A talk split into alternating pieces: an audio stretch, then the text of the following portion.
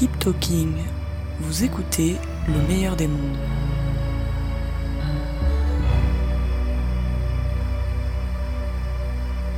Qui n'a jamais menti?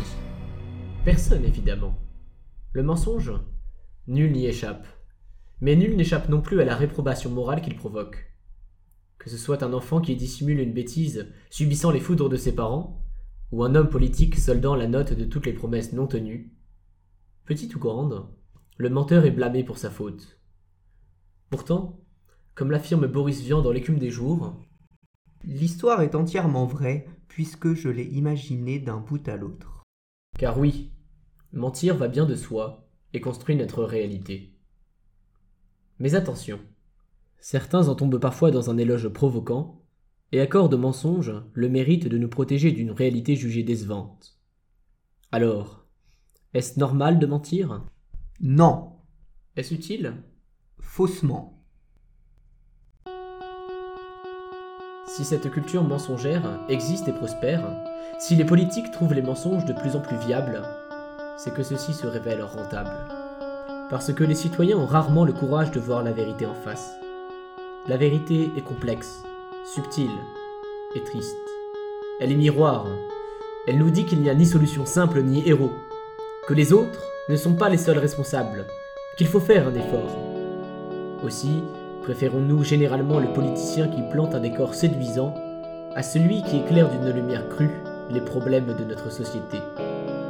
Certes, nous dénoncerons le menteur balourd, mais nous choisirons de faire confiance au prestidigitateur. Sachant le chapeau truqué, nous préférerons tout de même croire à la magie. Aussi, le politicien élu ne sera pas celui qui ment le moins, mais celui qui ment le mieux. Aujourd'hui, un nouveau vice beaucoup plus moderne s'est associé au populisme et propose des dangers bien plus destructeurs que le simple mensonge politique. C'est ce que Ralph Case appelle la post-vérité.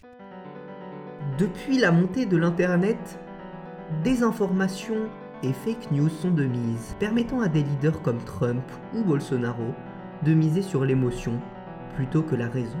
Pouvons-nous accepter d'être dupés par notre lâcheté? La fainéantise, la peur et l'aveuglement doivent-ils nous ramener à l'obscurantisme? La réponse va de soi. Dès qu'on admet que le mensonge est inévitable, on se met à déraper sur la pente glissante du relativisme. Le mensonge étant accepté et acceptable, on est réduit à s'attaquer à l'exception, à tel mensonge qui, lui, pour une raison ou une autre, serait inadmissible. Le réalisme crée un flou, une confusion des principes et des valeurs, qui permet le triomphe du bordélisme. Il n'y a rien de dangereux dans l'adoption d'une position idéaliste en la matière. Celle-ci est même essentielle. Affirmer que la vérité est un droit fondamental du citoyen en démocratie, c'est établir un principe clair. Un idéal, certes, mais un idéal qui servira de phare aux acteurs politiques et donne aux citoyens. Le défi à relever est de voir comment éclairer l'un par l'autre les domaines du savoir et du pouvoir. Évidemment que la raison d'État ne permet pas une transparence totale.